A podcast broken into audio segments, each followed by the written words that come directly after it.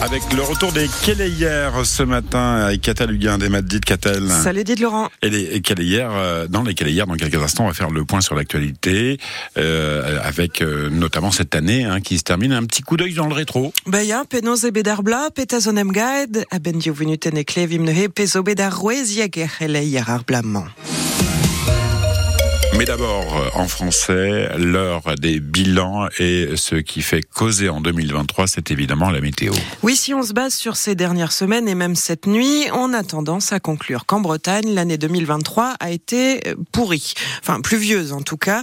Mais est-ce qu'il a vraiment euh, beaucoup plu et plus, plus que d'habitude cette année, nous avons posé la question à Steven Tual, prévisionniste à Météo Bretagne. Le début de l'année 2023 était marqué par ce qu'on appelle une sécheresse hivernale, donc des inquiétudes qui étaient très renforcées. Et fort heureusement, on a eu un mois de mars pluvieux, un mois d'avril pluvieux, et un été qui a été également pluvieux. Donc ça a permis au risque de sécheresse de finalement disparaître à partir du mois de mars et beaucoup plus significativement au mois de juillet et mois d'août. Mais tout au long de l'année, on se rend compte que finalement il tombe autant de pluie depuis les années 50. En fait, on a vraiment des périodes sèches qui durent et des périodes de pluie qui sont des périodes de pluie plus intenses qu'auparavant. Quand on regarde les chiffres, globalement au sud de la Bretagne, sur les trois derniers mois, octobre, novembre, décembre, on a eu six mois de pluie. Et quand on regarde un petit peu le régime pluvieux de ces dernières années, il est un petit peu le même, c'est-à-dire très irrégulier avec des périodes où il pleut beaucoup et à l'inverse des périodes où on a vraiment beaucoup de temps sec. C'est ce qu'on a eu une nouvelle fois cette année en 2023.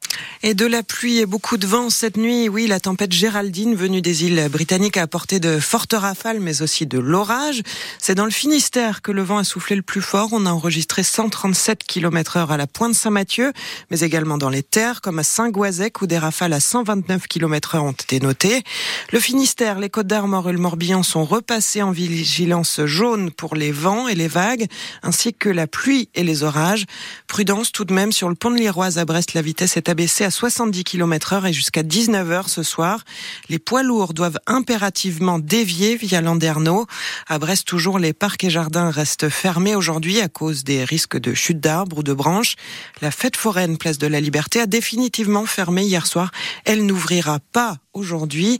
Et côté coupure d'électricité, Enedis nous annonçait à l'instant que 4000 clients sont coupés à l'heure actuelle en Bretagne, à 7 heures tout à l'heure.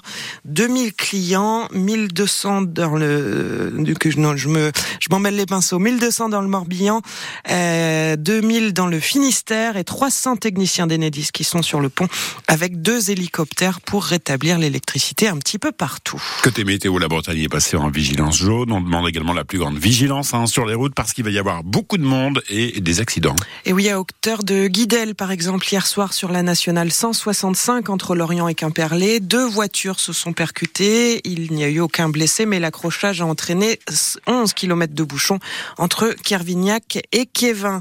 Et dans les Côtes d'Armor à Trégueux, ce sont une voiture et un camping-car qui se sont percutés vers 18h30. Cinq personnes ont été légèrement blessées et transportées au centre hospitalier de Saint-Brieuc.